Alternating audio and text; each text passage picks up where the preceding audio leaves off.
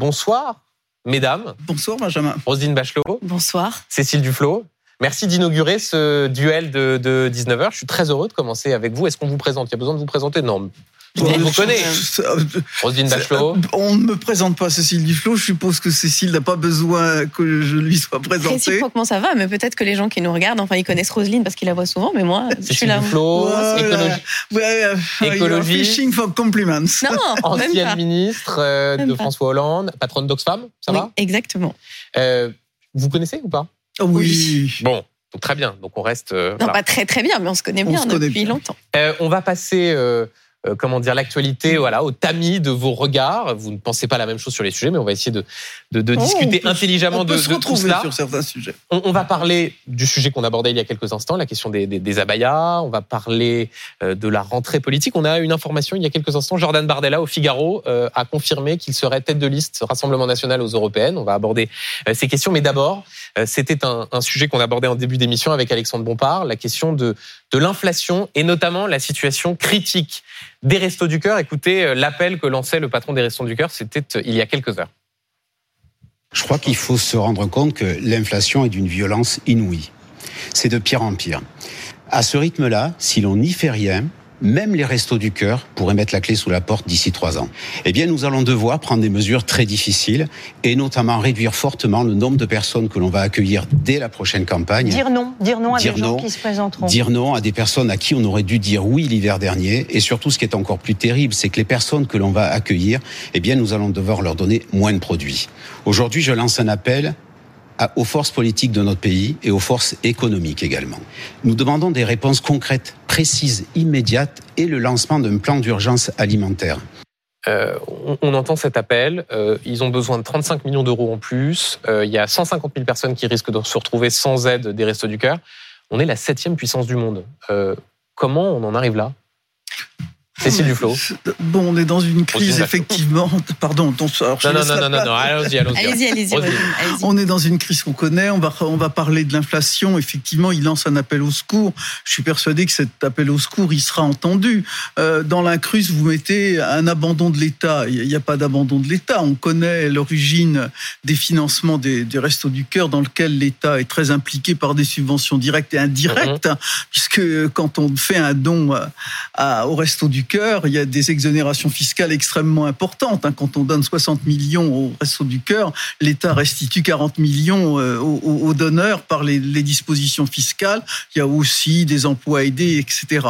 Bon, euh, il y aura un appel à la générosité publique. Je ne doute pas aussi que, étant donné le, le rôle emblématique des restaurants du cœur, ces 35 millions vont être couverts euh, à la D'ailleurs, fois. Alexandre Bompard, tout à l'heure, le, le PDG de Carrefour, Bien disait, sûr, mais bien sûr. Il, a- il a- il a eu raison, le président des Restos du Cœur, de lancer cet Oui. appel à l'aide, euh, parce que ça touche vraiment les plus démunis. En plus de ce qui s'est passé à Waterloo, pour ceux qui nous regardent, avec des, des bus des Restos du Cœur qui ont été attaqués, qui sont hors d'usage. Donc, situation qui est critique. Oui, non, non, mais eff- effectivement, et on comprend bien que dans la situation actuelle, il va falloir euh, forcer la générosité, qu'elle soit la générosité publique ou la générosité individuelle. Mais je, je sais pas, je, je suis pas optimiste sur la Ah, mais situation. vous voyez bien, le mais- symbole est quand même. Ah quand le symbole, terrible. mais voilà, mais il, a, il appelle à l'aide et il faut qu'on on entende cet appel à l'aide à la fois le, le gouvernement et les, les, les, les individus, parce que 35 millions, c'est pas introuvable quand même.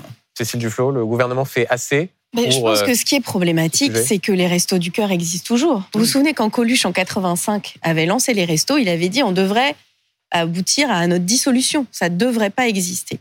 Parce que qu'est-ce qui euh, fait qu'on a besoin des restos du cœur? C'est qu'il y a des gens qui n'arrivent pas à se nourrir. Vous l'avez dit, en France, la septième puissance euh, économique du monde, qui Ouais. dispose de ressources très importantes, qui a des capacités à mettre en œuvre la solidarité, mais euh, cette solidarité s'est trouvée en échec parce que un certain nombre de familles, et je pense en particulier aux femmes seules avec les enfants, c'est elles, on le sait, toutes les études le montrent, la précarité et la pauvreté se concentrent sur elles.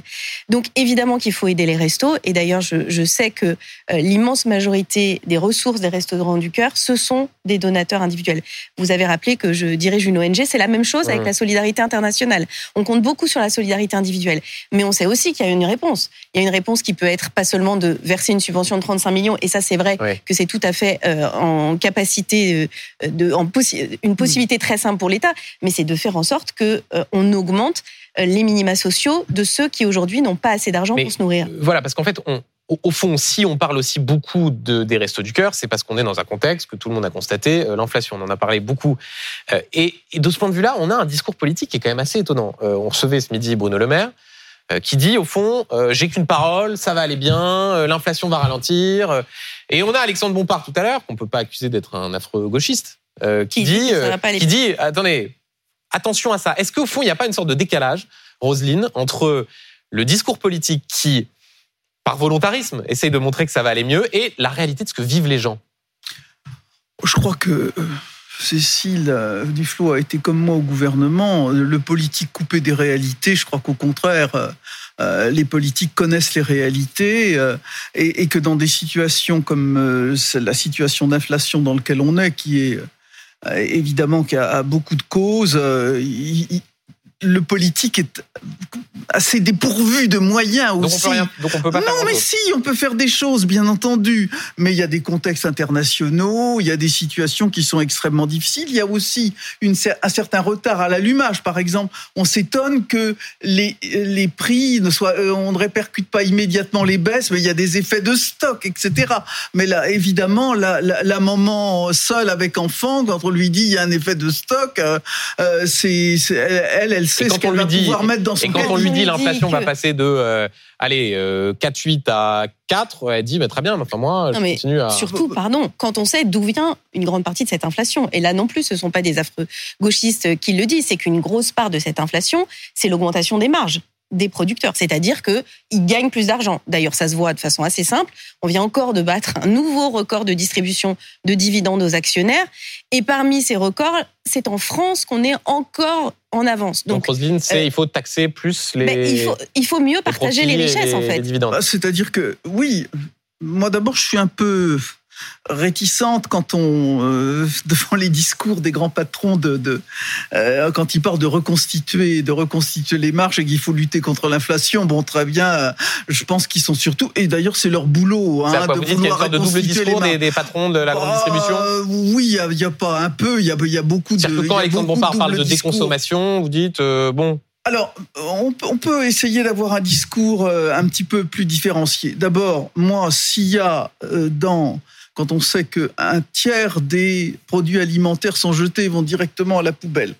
Et que en France, c'est 10 millions de tonnes les produits gâchés alimentaires. Si on peut se se recentrer, si on peut changer nos habitudes de consommation et être plutôt dans une stratégie de bien consommation, je pense que vous avez tous poussé un caddie dans les supermarchés et vous avez regardé comment on achète.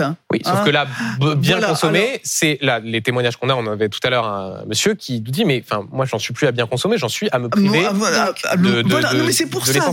Mais bien sûr, mais je, je suis pas idiote et je, je, je, connais les, je connais les réalités.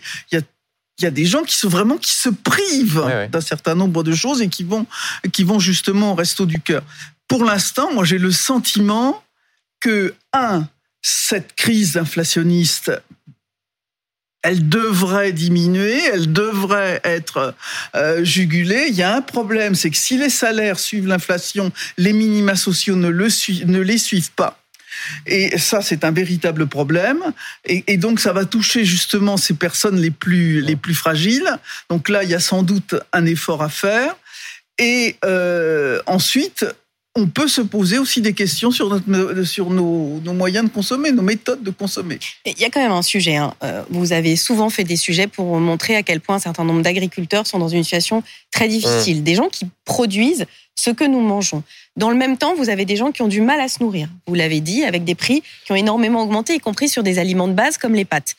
Mais qu'est-ce qui se passe entre les deux? Il n'y a pas une boîte noire entre les agriculteurs et les consommateurs, il y a effectivement une augmentation des coûts de l'énergie, mais pour le reste, il y a des entreprises qui ont bénéficié de cette espèce de. Et donc, quoi, il y a une sorte de. Il y a une, il y a une, cagnotte, il y a une cagnotte cachée il y a, bah, La cagnotte, elle est redistribuée aux actionnaires. C'est pour ça que les dividendes s'envolent. Il n'y a pas de, de, mystère autour de ça. L'argent, il n'est pas, il est pas planqué, hein. il est redistribué aux actionnaires.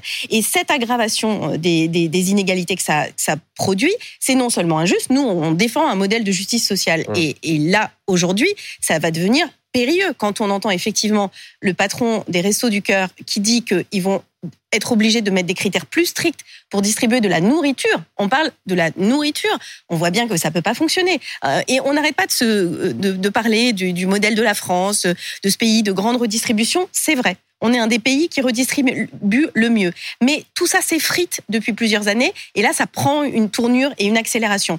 Donc ce serait difficile si on n'avait pas d'argent, mais cet argent, il existe, il est distribué ailleurs. et donc on peut plaider pour une meilleure redistribution. Bah, avoir, une politique, avoir une politique de régulation sur ceux, les grandes enseignes, parce que c'est elle qui assure majoritairement la consommation des produits de première nécessité, c'est-à-dire euh, l'alimentation. Il faut savoir aussi que quand on regarde l'inflation, elle est de ces produits-là, elle est distribuée différemment. Ce qui augmente le plus, c'est les produits d'hygiène et de beauté. Euh, 10%. L'entretien, si on peut servir un peu moins de produits d'entretien, je ne verrais que des avantages sur le plan écologique, car on gaspille beaucoup aussi dans ce domaine. Euh, les surgelés, le frais. Mais moi, je, je pense qu'on est vraiment, on va voir, au pic au pic d'inflation, ça devrait redescendre, mais il faut des mesures ciblées sur les plus modestes. Euh, mais juste si l'inflation diminue, ça ne veut pas dire que les prix vont baisser. Et le problème, c'est qu'ils vont franchir un cap. Moins vite. Exactement, ça veut dire qu'ils vont augmenter moins vite. Et pour tout un tas de, un certain nombre de familles, ça devient effectivement une situation difficile. Et ça, vous pouvez le prendre par n'importe quel bout, expliquer que c'est le modèle, que c'est la Banque centrale européenne. Euh, on, on, touche à un sujet qui est vraiment un, un un bien de première nécessité, l'alimentation. Et quand vous dites ah bah on taxe les riches et puis euh, les dividendes, vous balayez ça avec un petit air. Euh, mais mais je le dis, en fait, on fait des choix avec la fiscalité. On choisit qui paye et qu'est-ce qu'on finance. Aujourd'hui, par exemple, les entreprises reçoivent énormément d'argent de, de l'État. Ça les dérange pas. Et c'est la fiscalité bah, qui permet la redistribution. Pas elles en payent un peu moins. Elles reçoivent on leur fait pas de chèque. Euh, si, on fait. Ben, bien sûr qu'il y a des aides. Il y a des aides qui sont des, des diminutions euh, de, de charges, mais il y a aussi. Majoritairement, ce sont des diminutions de oui, charges. Oui, mais ce que je veux dire, c'est que euh, aujourd'hui, le budget global, hein, c'est 150 milliards d'euros d'aide publique mmh. aux entreprises. Pas sans condition. C'est des moindres prélèvements. Oui, bah ça s'appelle des aides quand même. Ah, bah, ah non. Bah, ah, si. touche pas un chèque à la fin du mois. Bah, bah c'est comme un crédit d'impôt. où la France le taxe le plus ses entreprises. Quand... Non, mais ça me fait penser au vous savez, vous avez deux billets de 50 euros sur votre commode. Il y a un cambrioleur qui vient, il vous prend qu'un billet, il dit remerciez-moi, moi, fait cadeau de 50 euros. Bah non, c'est pas un cadeau. C'est, enfin, alors si vous considérez que quand l'État euh, prend de l'argent, c'est un cambrioleur, effectivement, on va pas bah, être très d'accord. Parce que comparaison n'est pas raison. On vous, vous mettra pas tout à fait d'accord. Juste pour, pour avancer dans ce contexte d'inflation, il y a une décision qui a été prise euh, une annonce qui a été faite par la Première ministre ce matin qui dit, alors même que ça faisait partie des débats budgétaires, on n'augmentera pas le, prix des, cigarettes. Euh, là, je pose la question à, l'ancienne ministre de la Santé. Ça veut dire qu'en fait, pour protéger le pouvoir d'achat des Français, on prend une décision au détriment de la santé publique. Alors, euh, je, suis une militante de l'augmentation du prix du tabac et je, l'ai fait dans les, les responsabilités qui étaient les miennes. Là, on est sur un vrai problème. Il faut regarder quelle est la structure de consommation du tabac. Euh, les personnes diplômées consomment deux fois moins de tabac que les personnes non diplômées. C'est les classes populaires qui trinquent. C'est les classes populaires qui consomment le plus parce qu'il y a un effet de combat de l'anxiété, du stress hum. chez des gens qui sont qui vivent difficilement. Donc on est en une période où c'est déjà difficile. Quand on interroge les fumeurs des classes populaires, on se rend compte que ils vont, ils vont, ils vont pas faire l'arbitrage sur la diminution du tabac. Ils font l'arbitrage sur la nourriture. Ils vont continuer à, ils vont continuer à acheter des cigarettes. Continuent. Il y a, on les, on interroge ces personnes. Elles se priveront d'un repas, d'un coiffeur, d'une séance de cinéma pour continuer le tabac. On est dans une période où il y a de l'inflation. Et, d'ailleurs, on se rend compte que le prix du tabac n'a pas d'impact sur la diminution de leur consommation. Alors que ça représente, si on fume un paquet de tabac par, jour, c'est 300 euros à la fin du mois. Là, on est dans une période de difficulté ça ne va pas jouer sur la santé, mais ça va diminuer le pouvoir d'achat et les arbitrages se feront contre la nourriture et contre des produits de première nécessité. Je suis d'accord avec, je suis d'accord avec le fait que le tabac est une drogue dure. Et dans le débat sur les drogues, euh, ce que vient de dire Roselyne est très clair. On peut euh, se priver de manger pour continuer à acheter des cigarettes. Ça prouve bien que c'est euh, d'abord un produit très addictif et c'est un produit qui rend très dépendant. Mais il fallait augmenter ou pas les taxes Et donc c'est vrai que la question est posée de se dire euh, qu'est-ce que ça a comme conséquence sur le budget des familles? Mais on peut pas le prendre juste par ce petit bout-là. Ce qu'il faut, c'est effectivement faire diminuer cette consommation qui a un impact sur la santé, qui a une- un impact sur la mortalité, qui a un impact sur le budget, mais pour lequel il y a une pression de lobby très forte sur les pouvoirs Ah, publics. Donc, c'est Donc la question, lobbies. la euh, question de, de qui a poussé à cet arbitrage, caricaturer. euh, ben, Je, je suis pas, je suis pas. Non, pas vous. je pas. Suis pas impressionné par les lobbies et je, je n'ai jamais été sous leur. J'ai Euh, pas dit ça, mais la, question de savoir comment on a une politique globale des drogues. Euh, de, effect- de toutes les drogues, dont une drogue très addictive comme le tabac, euh, c'est une, c'est un vrai sujet. Vous l'avez dit. Hein, euh, pourquoi on fume des cigarettes? Parce que ça apaise, parce que ça calme, parce que ça permet de gérer le Mm. stress, parce qu'on a été acclimaté, parce que quand on était jeune, il y a eu une pression de ses amis pour dire alors euh, t'oses pas, t'es un bébé, etc. Tout ça participe de, des, des- des éléments sur lesquels il faut agir pour faire diminuer la consommation. En fait, en fait, Moi, moi, je trouve que il il faudra baisser le prix du tabac. mais pas maintenant. Mais comment Mais pas maintenant. Baisser le Mais en ce moment où on est en pleine crise, crise inflationniste, le risque, c'est que les arbitrages se fassent contre les produits de nécessité pour garder l'usage du tabac. Je, je le dis avec beaucoup de, de, de peine et Mmh. c'est c'est une souffrance pour moi de dire ça, alors que je, je, je milite pour l'augmentation du prix du tabac, qui est le moyen le plus efficace de faire baisser la consommation. Mais ce qui est extraordinaire, quand on regarde sociologiquement, ça fait baisser la consommation chez les gens qui ont des moyens. C'est ça qui est quand même Mais- terrible. C'est pour ça que peut-être il faut essayer autre chose. Enfin, on verra ce que ça va donner. Mais la Nouvelle-Zélande a décidé que en deçà d'un certain, à partir d'une certaine date de, de naissance, on n'a plus le droit de, de fumer euh, des cigarettes. De L'interdiction, parce qu'il y a eu l'annonce ce matin, l'interdiction de ce qu'on appelle les puffs, c'est-à-dire les petites cigarettes électroniques jetables. Pensez qu'il faut réfléchir à le fait d'interdire la, la- En tout cas, ce qui est sûr, c'est qu'il faut une politique de santé publique bien plus intelligente sur l'ensemble des drogues. Euh, le tabac, l'alcool, L'alcool. qui est euh, une catastrophe euh, sociétale, qui peut être un plaisir comme toutes les drogues. Il faut dire la, il faut dire la vérité. Ça peut être à la fois agréable, plaisant, euh, euh, Bah, si c'était mauvais, il n'y aurait pas de problème. hein. exactement, et poser des problèmes. Mais euh, comme l'amour ou comme plein d'autres choses, hein, euh, Voilà. on pourrait, on pourrait aller très Pas loin. encore l'amour. non, Il y a enfin, des sex addicts.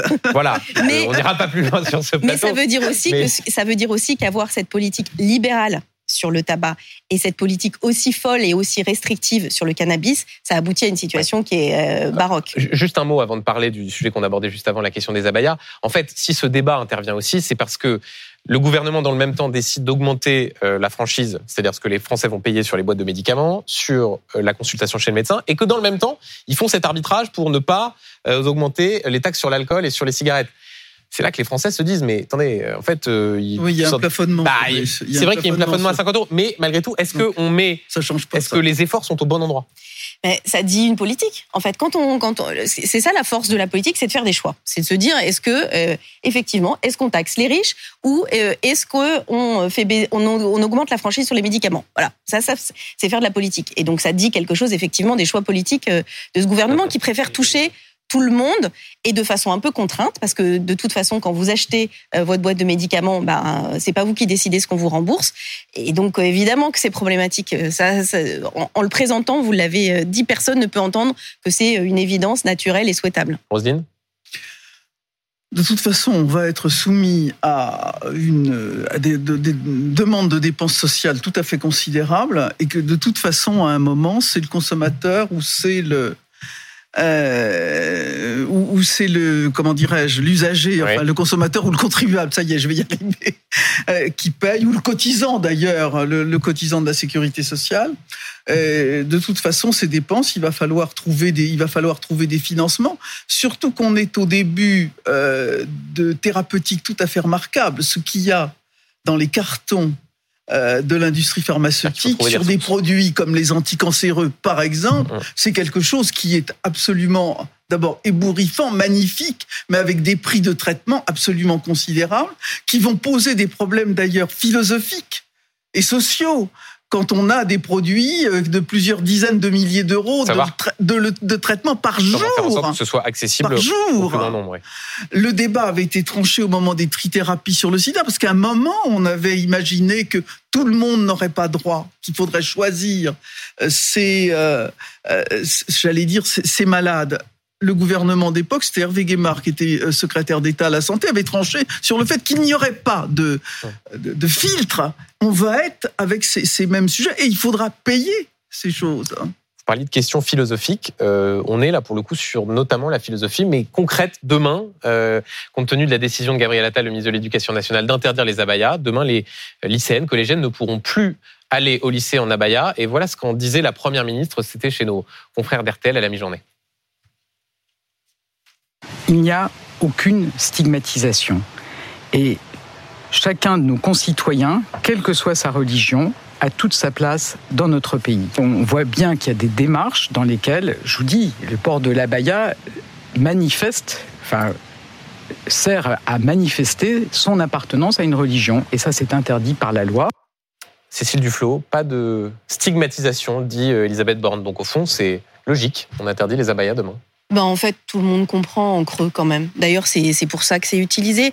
Moi, je vais être très franche avec vous, ça me fait surtout beaucoup de peine. Ça me fait beaucoup de peine parce que ça va mettre des tas de gens dans une situation impossible.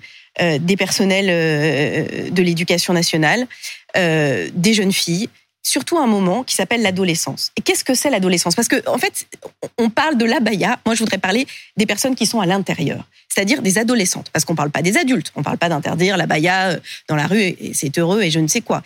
On parle d'adolescentes qui sont au collège et au lycée, c'est-à-dire entre 10 ans et 18 ans, des adolescentes. Qu'est-ce qu'on est quand on est adolescent? On est assez, euh, d'abord, provocateur souvent. On peut être euh, très dans, la volonté de ressembler complètement à ses, euh, à ses camarades. Et puis, on est aussi avec plein de, cas pratiques. On parlait du tabac, c'est en général le moment où on commence à fumer. On veut essayer d'être, de, franchir des limites. Et donc, qu'est-ce qui s'est passé avec cette histoire euh, d'Abaya? C'est que, effectivement, et je, l'ai vu, et c'est pas faux de dire que pour certains, il y a une démarche militante, comme on peut être militant quand on a 14 ou 15 ans. C'est dire, ah bah, on peut plus venir avec un voile, donc on va euh, mettre euh, une robe traditionnelle. Puisque c'est pas les robes longues, c'est visiblement, il faut les reconnaître à leur broderie ou je ne sais quoi. Mais est-ce que c'est comme ça qu'on gère la relation avec des adolescents? Moi, mes enfants sont allés dans un collège, qui a appliqué la loi. Et donc, c'était pas le voile qui était interdit au collège. C'était tous les couvre-chefs. En hiver, s'il neigeait, il mmh. était interdit de mettre un bonnet. Donc là, on va se retrouver le jour de la rentrée en plus dans cette espèce de maelstrom compliqué. Donc je pense que l'immense majorité des jeunes filles vont dire OK, c'est pas possible. Mais si vous vous retournez sur ce qui s'est passé avant, c'est-à-dire avant que euh, le ministre de l'Éducation nationale ait donné cette instruction. Par ailleurs, il précise pas du tout ce que c'est une abaya. dans le ah. texte, oui, le truc, c'est tout le monde Roselyne comprend. va vous répondre dans un bah instant. oui, mais, mais pardon. Les, arguments utilisés par les chefs d'établissement, personne ne dit on ne sait pas ce qu'est une abaya. Ils disent euh, donnez-nous une règle. Et donc, est-ce que vous pouvez nous dire ce que c'est? Ah, vous En l'état de ce que l'on sait, c'est une robe longue qui couvre euh, les membres, euh, c'est-à-dire les bras, les jambes. Personne n'a de difficulté, du moins les acteurs concernés, à savoir ce qu'est une abaya ou ce qui n'en est pas. Bah moi, je peux vous dire qu'il y a des tas de robes qui ressemblent qui sont qui, qui remplissent ces critères-là. C'est d'ailleurs pour ça vous avez fait un tweet, on peut peut-être le, c'est d'ailleurs pour ça regarder. Que Papendiaï, avait dit une chose intelligente. Il avait dit je vais pas réglementer la longueur des robes parce que si vous voulez définir de façon juridique ce que c'est techniquement. Vous n'allez pas y arriver. Non, mais Cécile Duflo, et donc, regardez, on, voit là votre tweet parce que vous avez piégé un, oui, alors, un tweetos. Ça, vous avez dit, ça vous choque, ça, c'est une atteinte à la laïcité. Il était sans dire que c'était une robe Gucci. Donc évidemment, quelqu'un a dit, mais euh, pas du comment vous pouvez dire ça, voilà. Et à la fin, vous avez dit, voilà, soyez un peu sérieuse, aucune jeune fille censée normalement constituée ne porterait une défroque d'une telle laideur si cela n'était motivé par un besoin d'exhiber une appartenance religieuse. Ce qui me choque, c'est votre tartufferie. Et derrière, toute contente de ce piège, bim badaboum perdu, c'est pas une abaya, c'est une robe Gucci de 1980 euros, une somptueuse robe longue de style chemise sur ce bonne nuit. Rosine Bachelot, personne ne fait l'amalgame entre une robe Gucci et une abaya. Oui, écoutez, moi, je n'ai pas de vision philosophique sur cette affaire. Moi, je sais que L'abaya est un vêtement religieux qui est porté par des personnes parfaitement respectables qui en font un, euh, habit euh, d'appartenance religieuse ou d'appartenance à une culture religieuse euh, pratiquante, pratiquante ou pas. Les personnels de l'éducation nationale, quand on les interroge, n'ont aucun problème pour reconnaître les abayas. Hein, ils nous l'ont dit, certains sont venus. Ah, Cécile a l'air de dire que Ok, ils vont mettre pas des abayas, ils vont mettre juste. Robe Gucci, les, les, filles vont pas vont pas venir avec ça. Et si elles viennent avec ça, qu'est-ce qui se passe, Roselyne Techniquement, techniquement, cette robe-là, si une adolescente vient avec cette robe euh, au euh, collège demain. je pense que la, la, la, question se posera pas. Ce que, mais, ce que, répondez-moi. Mais juste parce que vraiment, je vais jusqu'au bout de mon raisonnement. Euh, les, quand ils étaient confrontés à ce genre de problème, les proviseurs, les principaux, les, les conseillers, les conseillers d'éducation disaient nous, on n'a pas de consigne. Ce qu'on veut, c'est que notre ministère, notre ministre nous dise voilà, ça, ce n'est pas autorisé. Moi, je crois aussi qu'on a besoin à un moment. Vous parliez très justement des limites et de ces limites qu'on veut franchir. Je crois aussi que les, les élèves, les adolescents, les enfants, ils ont besoin qu'on leur fixe des limites. Et Mais de même pour tout ça, c'est autorisé, ça, ce n'est pas autorisé. Les mêmes pour, tout le monde. Parce que là, le problème, Roselyne, et ça, personne ne... C'est que, c'est qui est-ce qu'on vise tout le temps? Les musulmans ou les musulmanes, parce que souvent c'est les femmes. Vous savez, il y a d'abord la religion musulmane qui années, les filles musulmanes. Hein. Oui, Ce mais, sont elles, les mais regardez, la jeune, la fille, la jeune fille, qu'on, la jeune fille qu'on a vue tout à l'heure, euh, elle s'appelle Radia, c'est ça? Absolument. Euh, donc, elle est influenceuse, on l'a vu, elle porte le voile, mais elle a aussi un piercing dans le nez, elle est maquillée et elle a du mascara. Donc, la vie, c'est compliqué. C'est toujours comme ça. Et moi, quand j'avais 16 ans, j'étais extrêmement pratiquante c'était, euh, c'est souvent une période où on peut avoir des, engagements catholiques, oui, pas musulmanes. Non, non, mais, c'est juste pour préciser. Mais, mais, voilà, à, à cet âge-là, on peut à la fois vouloir porter un crop top. L'année dernière, c'était le même débat, et bah oui. Enfin, pardon, mais je, je bah, porter, vouloir porter un crop top une année et l'année suivante porter une abaya. Eh ben, alors. certain que. Eh ben, ça, c'est intéressant. cette phrase-là, elle est géniale parce que justement, je crois qu'une grande partie des dirigeants politiques de ce pays ne connaissent pas leur pays. Oui, bien sûr que c'est ça. C'est les mêmes qui font une traîne sur TikTok euh, euh avec un euh, avec un débardeur. Et c'est ça qui se passe. La vie des adolescents. Et, et, Rosine va vous répondre, mais juste. Et je le redis, je le redis. Il y a deux choses. Il y a comprendre ce qu'est l'adolescence. Il y a comprendre ce qu'est l'adolescence quand on est un jeune homme ou une jeune femme identifiée comme d'origine arabe, alors qu'ils sont français, souvent même leurs parents sont français, c'est beaucoup plus de contrôle au faciès et c'est souvent de la stigmatisation et des remarques. Je termine. Il y a trois ans, quatre ans, le drame de ce pays, la menace absolue, c'était la burqa. C'était la burqa. Vous faisiez 10 000 débats sur la 2010. Vous voulez en 2010 Où est-ce qu'il est le débat sur la burqa? C'est terminé, il n'y en a bah, plus. Bah parce qu'elle a été interdite. Eh bah oui, bah maintenant vous savez quoi? Il suffit de porter un voile et un masque noir euh, accroché derrière les oreilles et ça y ressemble. Donc on s'en on s'en mêle dans des trucs très compliqués. pardon, en revanche, pardon Cécile, mais je, veux je, vais, je, vais, juste essayer de souligner une contradiction dans votre discours. Vous dites à la fois, euh, c'est pas du tout un vêtement religieux. Regardez cette robe Gucci, et en même temps vous dites dans la même phrase que c'est une façon de stigmatiser les musulmans. Je dis, vous ne pouvez pas l'identifier. savoir si ça stigmatise les musulmans, c'est un vêtement religieux. Vous, vous ne pouvez pas l'identifier. C'est-à-dire que cette robe-là, selon les critères, une robe qui couvre les bras et qui va jusqu'aux pieds, elle remplit vos critères. moi, je sais une chose, c'est qu'il y a de la part de certains mouvements euh, musulmans, et ils vont continuer, tous, et on heureusement, il y a une volonté d'entrisme dans la société française et il y a une volonté ah. d'entrisme dans l'école. Ça, c'est un fait avéré. Et que cette volonté d'entrisme dans l'école, on va avoir du mal à la combattre. Je le sais, parce que vous avez soulevé un certain nombre d'arguments. Mais que, que j'en sens, je reçois sur la difficulté de, de, de, de trancher ce qui relève d'un vêtement religieux ou pas. Mais là, il faut stopper cette affaire-là. Il faut vraiment le stopper. Quand il y a des professeurs qui vous disent on ne peut pas parler de la Shoah dans notre école, Mais ça, on, ne peut pas, on ne peut pas parler euh, de, de, de, de, on fait du, cré, du créationnisme, etc. On, on, a, on a refusé, par exemple, au moment de la, mort de, de l'assassinat de Samuel Paty, euh, de, de faire une minute de silence. Les, les, les, les études d'Olivier Galland et d'Anne Muxel sont extrêmement intéressantes, qui ont été faites sous l'égide du CNRS et qui disent que pour un certain nombre de ces élèves, la loi religieuse est plus forte que la loi de la République. Ça, on le sait. Et si on ne met pas un certain nombre de limites, on ne va pas y arriver. La République est impuissante alors. Alors, moi, je crois que la République et que l'éducation émancipe. Et que ce qui est le plus important, c'est l'éducation. Ce qui est le plus important, c'est d'offrir à tous les enfants de ce pays la capacité de décider de leur avenir. Et vous savez quoi? À partir du moment, et ça existe toute l'histoire de l'humanité le montre. À partir du moment où les jeunes filles vont à l'école jusqu'au secondaire, déjà, elles ont en moyenne deux enfants. C'est-à-dire qu'on met fin au mariage précoce, on met fin euh, aux euh, grossesses et aux multi-grossesses subies. Donc, il faut absolument que ces jeunes filles aillent à l'école. Ça, exactement. Et là où vous dites qu'il y a un problème... pardon, mais cet argument-là... Sur l'offensive, sur, l'offensive, je vais si vous on le dire. interdit, euh, elles n'iront plus vous à l'école. En 2004, on entendait la même chose. Et ça n'a pas euh, Eh ben, il y a ça. des écoles confessionnelles. Et par ailleurs, je vais vous dire une autre chose. Vous n'enlevez pas le message stigmatisant qui vise de façon directe les musulmans. Euh, Ce qui est assez drôle, c'est que de temps en temps, j'ai le sentiment d'être à, à, à, à reprise à revers.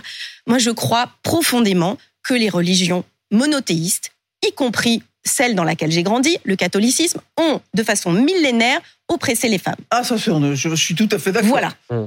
Y compris la religion catholique. Et que donc, l'émancipation des femmes, ça passe aussi par l'émancipation de la religion. Voilà ma conviction Et vous, profonde. est-ce que précisément c'est pas là où la gauche Pardon, jamais, jamais, on émancipe les gens de force. Jamais, Bah, d'accord euh, Excusez-moi, la loi de chacun- 1905, ça a été très brutal. Euh, ça s'est pas fait euh, dans la Mais joie et la bonne humeur et les chansons. c'est pas, c'est pas les et pour personnes. autant, Justement, Rocaille Diallo vous l'a bien dit. Bah, À l'époque, il y a eu un débat pour interdire les soutanes dans la rue. Il y a eu ce débat. Oui, pour dire, on a- parce ouais, que le, le problème, c'était avec la religion catholique. Et cet arbitrage n'a pas été fait. Pourquoi En disant, en fait, chacun peut être libre de s'habiller. Donc, il s'agit évidemment de créer des règles. Et ce qu'a dit Roselyne est très juste. Ce qui est problématique, c'est quand on n'arrive plus à, parler euh, de science, quand on n'arrive plus, quand on fait face à une offensive organisée. Les professeurs, les enseignants, ils sont suffisamment robustes pour résister fa- fa- Euh, face à ça. Et oui, ce qu'il ne faut Il pas, était c'est donner. important que le ministre, Ce qu'il ne faut pas, ce signal Ce qu'il ne faut pas, c'est donner du grain à moudre à ceux qui vous disent regardez, c'est pas votre pays, oui, regardez, on vous aime pas. et- Je va- pense que c'est très important on- parce que ça, c'est vous- Je vous l'agenda. entends, mais juste pour terminer sur ce sujet, est-ce qu'au fond, euh, c'est c'est pas une, la gauche se fourvoie pas sur ce sujet La gauche qui a été qui a été euh, anti, qui a été construit, hein. anticlérical, pro-laïcité, euh, féministe, qui finit par dire euh, c'est stigmatisant, euh, attention à ne pas euh, à ne pas oppresser, qui fait un lien direct entre le port d'abaya et la religion musulmane, comme si tous les musulmans se sentaient euh, visés Mais par non, cette mais là, mesure-là. pardon, mais vraiment en fait, la vous gauche est savez- à la hauteur Vous savez, on essaye, Est-ce vous que c'est essayez d'ailleurs dans votre intervention c'est la religion dans votre, dans votre intervention, qui n'est pas une intervention d'animation, c'est que vous mettez un peu la pression en disant regardez, vous êtes à rebours de tout ce que vous Non, pensez. c'est Pas du tout. Moi, je pense qu'on peut vivre plaît, si vous dites la gauche. vous dites la gauche et à rebours de son histoire.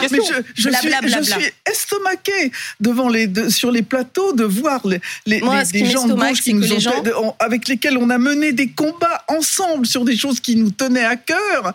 Je me souviens d'Yvette Roudy sur la question de, de- de- sur la question du voile, qui était venue en soutien euh, de, de ce proviseur de, de ce proviseur de Créteil. Euh, et, et là, tout d'un coup, on a l'impression que y a- il y a- les, les chiens sont lâchés. C'est pas possible. Quand Je j'entends que l'association qui a déposé, euh, l'association Action Droit des Musulmans, euh, justifie son, euh, son, euh, son action devant le Conseil d'État, c'est en disant c'est une immixtion injustifiée dans l'exercice du culte musulman et une atteinte grave à la liberté du culte. Mais la- la- mais l'aveu pardon, est terrible. Pardon, madame Bachelot, mais on peut écrire tout et n'importe quoi, même vous quand appeliez, voilà. vous d'État. Roselyne au début du débat, Oui, et maintenant mais- c'est Madame Bachelot. C'est mauvais signe, ça. parce hein, que, je, parce que je, je vais essayer d'être On peut écrire tout et n'importe quoi. je Bah veux, oui, c'est bien ce que puisque je vous m'avez dit que cette heure de débat pouvait permettre la nuance, je voudrais. Justement pouvoir redire qu'on parle d'adolescents et que les adolescents, sur tous les sujets, sur les conduites de transgression, ça se gère reine courte, reine longue pour euh, prendre une métaphore euh, euh, de cavalier. C'est-à-dire qu'il faut C'est sympa pour les adolescents en question. ben, vous savez quoi? Il se trouve que j'en ai pas mal dans mon entourage que j'aime tendrement et que oui c'est ça c'est-à-dire il faut expliquer ils font ils font des tests Euh, chacun peut vivre un moment par exemple d'intensification de sa foi et puis s'en détacher d'autres rejettent complètement le modèle familial et vous verrez la même provocation dans une famille plutôt La traditionnelle République ne peut pas être une courte traite longue. la Non, je- République, elle fixe Oui, une longueur alors de ça, reine. stop, C'est stop, son, stop, c'est stop. son Allez, rôle. s'il vous plaît. C'est pas une question de la République là, c'est une question de qu'est-ce qu'on fait avec les jeunes de notre pays. Qu'est-ce qu'on leur offre, qu'est-ce qu'on leur propose, qu'est-ce qu'on leur envoie comme message. Voilà, et je suis sûre qu'elles vont se débrouiller et une officine ou une organisation bien tordue va inventer un nouveau signe de ralliement à base de t-shirts verts à pois roses et on interdira les t-shirts verts à pois roses. Il faut Allez. pas tomber dans la Avançons. mais je, je continue Oui. de le dire et je veux quand même revenir sur ce que vous avez dit sur la gauche tombe dans le piège, blablabla. vous plaît. En fait, être attentif à la stigmatisation Voilà. et lutter contre la stigmatisation, ça ne veut pas dire être tolérant avec euh, l'oppression contre les femmes. Exactement. On vous a entendu. Euh, je voulais vous entendre sur un, un, autre sujet, la polémique Bastien Chalureau, ah. euh, ce joueur de rugby sélectionné dans le 15 de France malgré une condamnation en 2020 pour violence raciste.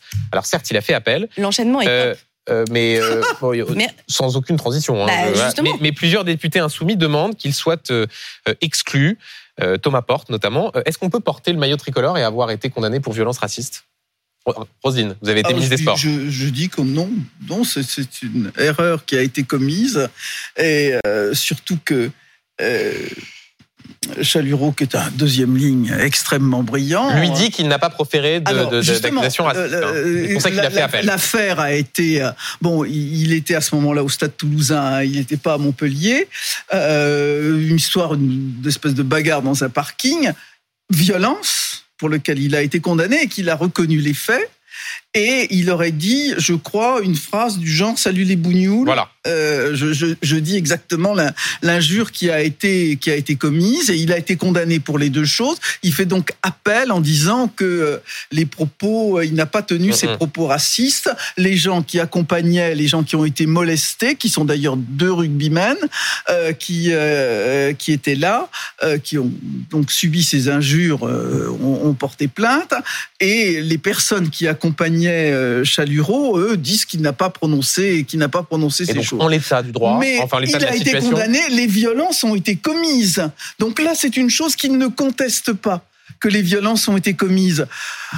C'est quand même, euh, je, trouve, c'est lourd de, de, le recruter en équipe de France. Ben, l'équipe de France, on arrête. Vous avez dit la République, tout ça, tout ça, la République. C'est l'incarnation de notre pays, euh, l'équipe de France. C'est ceux qui représentent notre pays eh ben, considérer que quelqu'un qui a été condamné, pas seulement soupçonné, parce qu'il a fait appel, mais il est condamné en première instance, peut représenter et porter le maillot quand on entend tous les débats qu'on a pu entendre mmh. sur qui chantait ou qui chantait pas la Marseillaise, etc. Sur l'autre rugbyman Mohamed Awas, condamné pour violence conjugale et qui lui a été écarté, c'est vrai que. Ben voilà. Et donc, quand je vous disais, c'est l'enchaînement. Oui, on est d'accord là. Hein. non, c'est formidable. Regardez la lecture qu'on Pour alimenter et pour rebondir, on a la réaction il y a quelques instants de Fabien Galtier, le sélectionneur du, du 15 de France, qui a réagi sur ce sujet. Écoutez. Vous rassembler, fédérer et partager avec, euh, avec euh, tout le rugby français, mais aussi avec tous les Français. Donc, depuis 4 ans, le racisme n'a pas sa place dans notre équipe, il n'a pas sa place dans le rugby. L'intégrité est une valeur fondamentale de notre équipe, de notre sport. Bastien nous a informés de cette affaire et il fermement et formellement euh, les faits. Une procédure est en cours. Mmh. il est un peu embêté là, non? Euh, il n'est pas, une procédure est en cours. Enfin, je veux dire, c'est pas seulement la parole de contre la parole de l'autre. Il a été condamné. Alors, certes, il a fait appel, donc il n'est pas définitivement condamné, mais il a quand même déjà été condamné.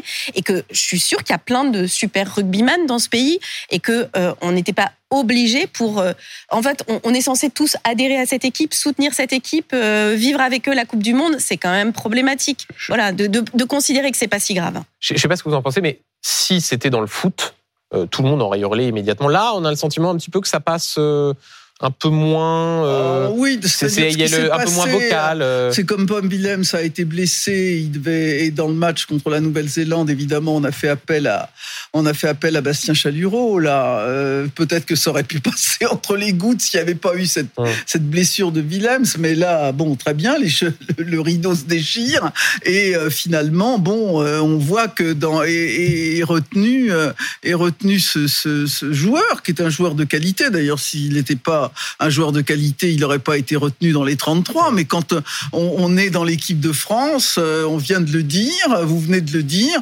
euh, c'est la vitrine d'un certain euh, nombre de valeurs et de valeurs du sport. Fabien Galtier le reconnaît explicitement. Ça me paraît très très compliqué. Mot de la fin, Cécile, juste avant de se dire au revoir. Ben, c'est QFD, c'est-à-dire que quand on donne des, quand on envoie des signaux qui semblent si contradictoires, on peut que créer de la tension et que créer de l'aigreur et de la peine. Merci à vous deux pour ce premier duel du dimanche de la, de la saison. J'étais très heureux de, de passer cette heure avec vous.